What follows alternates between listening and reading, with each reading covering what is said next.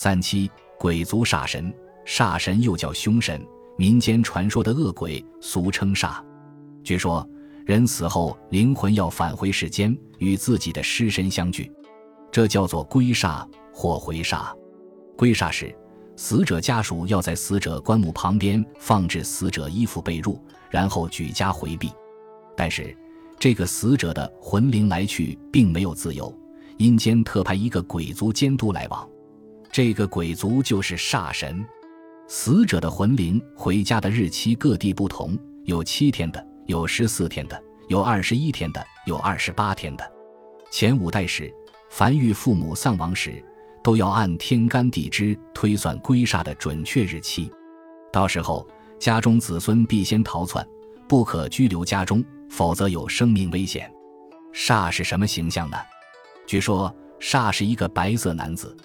他死去后，在阴间住了二十天和二十九天时，两次回家探望，所以世俗也都效法，在父母死后三七二十一天时和四七二十八天时，相虑躲避，免与凶煞相遇。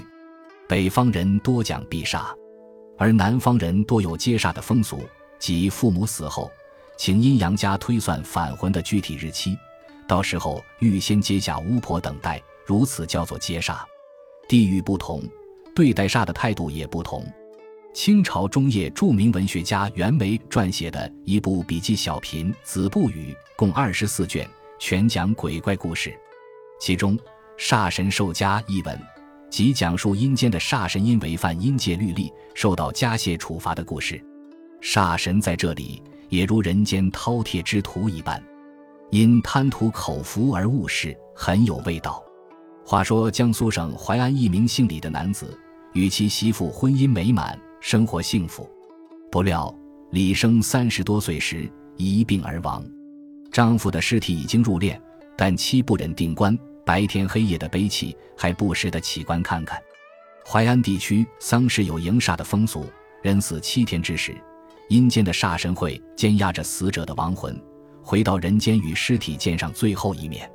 此时。死者家里人必须回避，然而妻子让子女到别的房间去躲避，自己则独自躲到丈夫的睡帐中，等待亡魂的到来，希冀见上一面。至半夜，阴风飒然，灯火尽绿，此时只见一个恶鬼飘然飞来。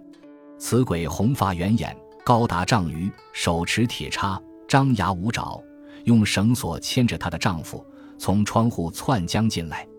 煞神忽然瞥见棺木之前摆设的酒馔，一股久别的酒肉香气撩逗起他的食欲，就扔下李生，不顾一切的大肆饕餮起来。不管是酒是肉，一个劲的往嘴里灌，只能听到吞噬的啧啧声。李生回到家里，抚摸旧时的桌椅，想起往事，感慨万千，喟然长叹。不知不觉间，走到睡帐前，揭开帷帐。突然见到阴阳两隔的妻子，不知所措。妻子大呼，上前紧紧抱住自己的丈夫。妻子感到自己搂抱的好像是一团冷云，于是赶紧用棉被将丈夫裹住。红发煞神突然听到大呼声，知道大事不好，急忙赶来牵夺李生。妻子大叫，也同煞神死命争抢。此时孩子们发现了，也过来抢夺爸爸。煞神喝醉了，争抢不过，便退走了。妻子和孩子把李生的魂魄纸放到棺材里，尸体竟然慢慢有气了，渐渐的复苏。于是他们将李生抱到床上，灌以米汁，孰料李生天亮就好了。后来他们还做了二十年夫妻。妻子六十岁的时候，在城隍庙礼拜，恍惚中见到两个夜叉鬼夹挟一个罪犯走过。妻子仔细一看，原来是红发煞神。红发煞神骂骂咧咧地说道：“我因为嘴馋叫你捉弄了，判刑二十年。今天终于见到你了，我能放过你吗？”妻子回家就死了。这是一个不怕鬼的故事。有趣的是，不怕的竟然是凶神恶煞中的煞神。打败煞神的居然是一个女人和两个孩子。这足以说明鬼神是不可怕的，鬼也有他的短处，抓住鬼的短处，完全可以战而胜之。精诚所至，鬼神避之。子不语还讲了另外一个不怕煞神的故事。江义林篇中说，江义林是通州的一个读书人，娶妻彭氏，感情甚笃。一天，江生出外参加秀才考试，考中了秀才。过两天，突然传来了妻子彭氏死亡的噩耗。